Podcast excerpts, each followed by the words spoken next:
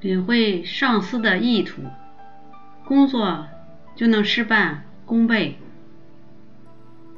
通常情况下，一个机灵的下属是很能掌握上司的心理状况的。他们就如同是上司肚里的蛔虫，只要上司能想到，他们就能替上司做到。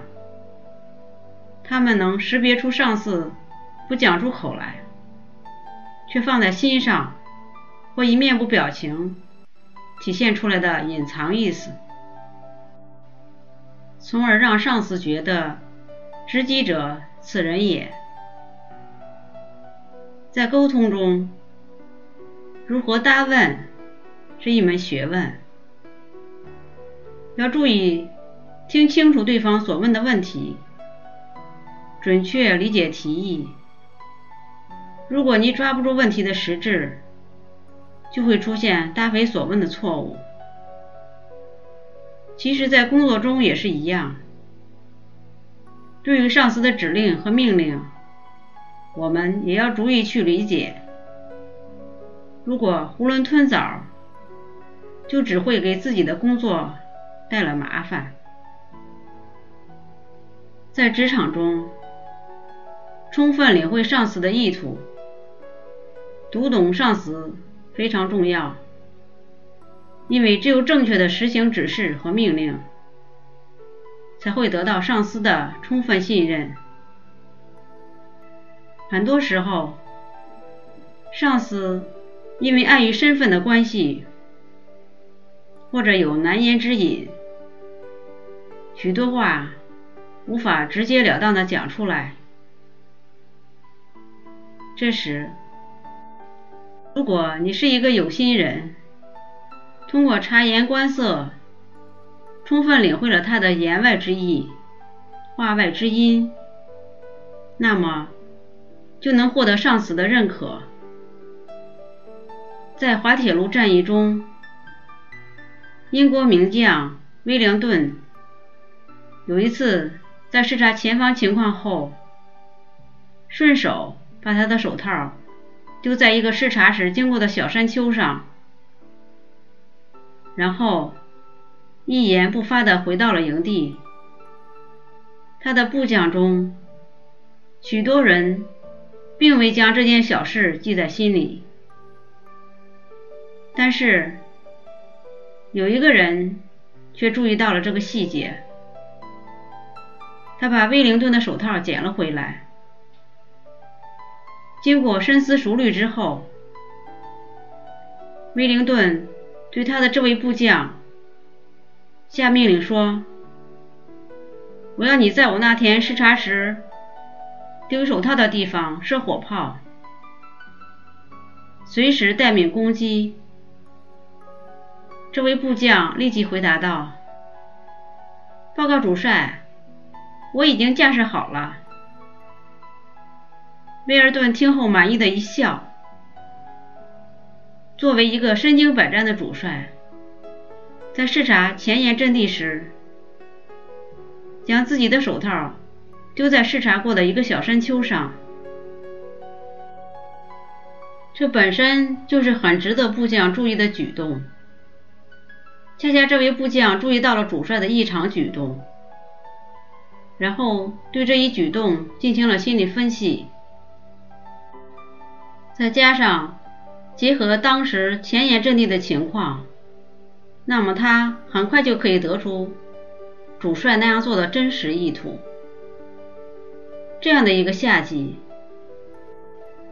作为上级，自然是很赏识，并放心委以重任的。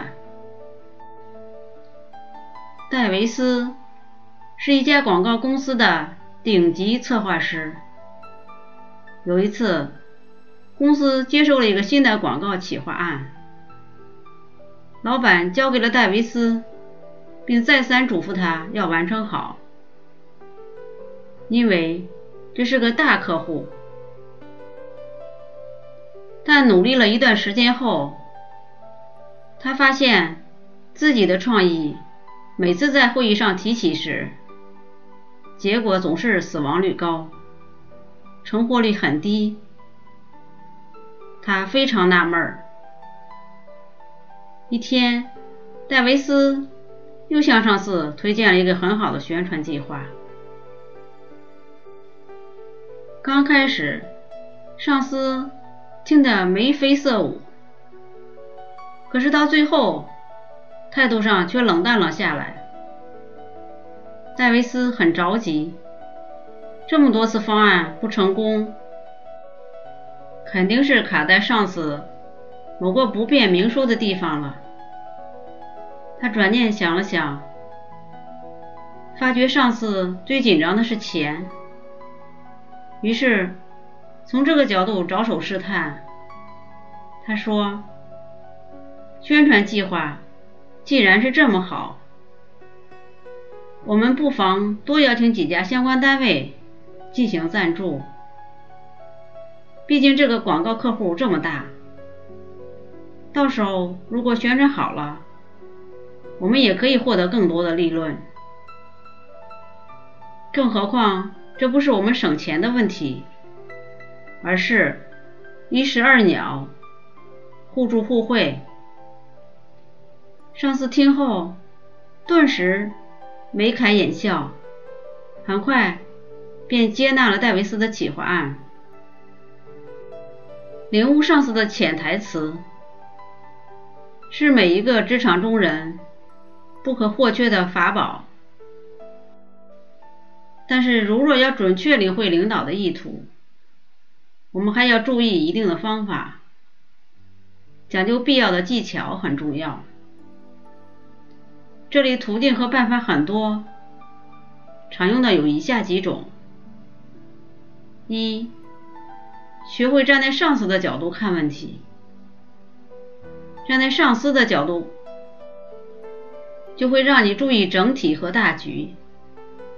尝试上司的思考方式，可以让你视野开阔。学习他的精明的管理方法，就会跳出自己的小圈子，从而调整自己的心态，让自己。更容易接受上司的批评和建议。二，从主动询问中获得。主动询问是了解领导意图最直接的办法。在季节变换、任务变换、重大政策出台、重大任务来临、重点工作转移等时机。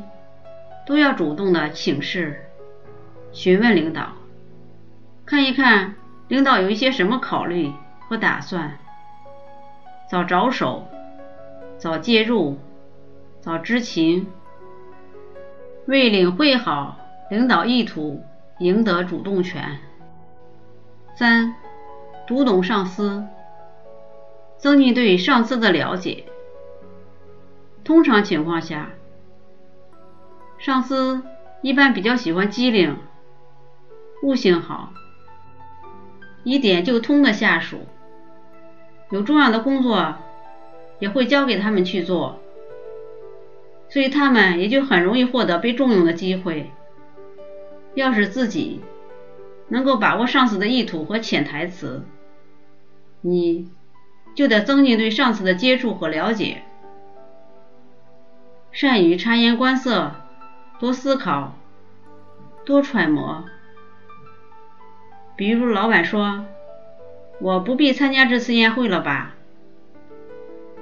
如果你信以为真，无疑你会失败，因为话中的“不必”“八”很明显有半推半就的意味。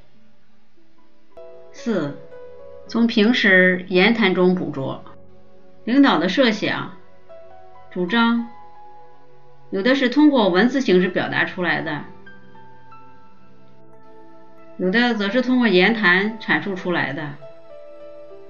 作为下属，无论是与领导一起检查工作，还是和领导一块闲谈，对领导言谈都要用心记住，即使是平时的一些零碎的看法、意见。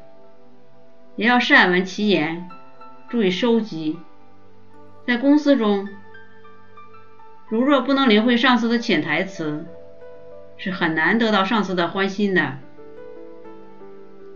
如果能让上司感到你善解人意，必将对你另眼相看。如果您喜欢我的节目，请在屏幕的右下方点赞或加以评论，并分享给你的朋友和家人。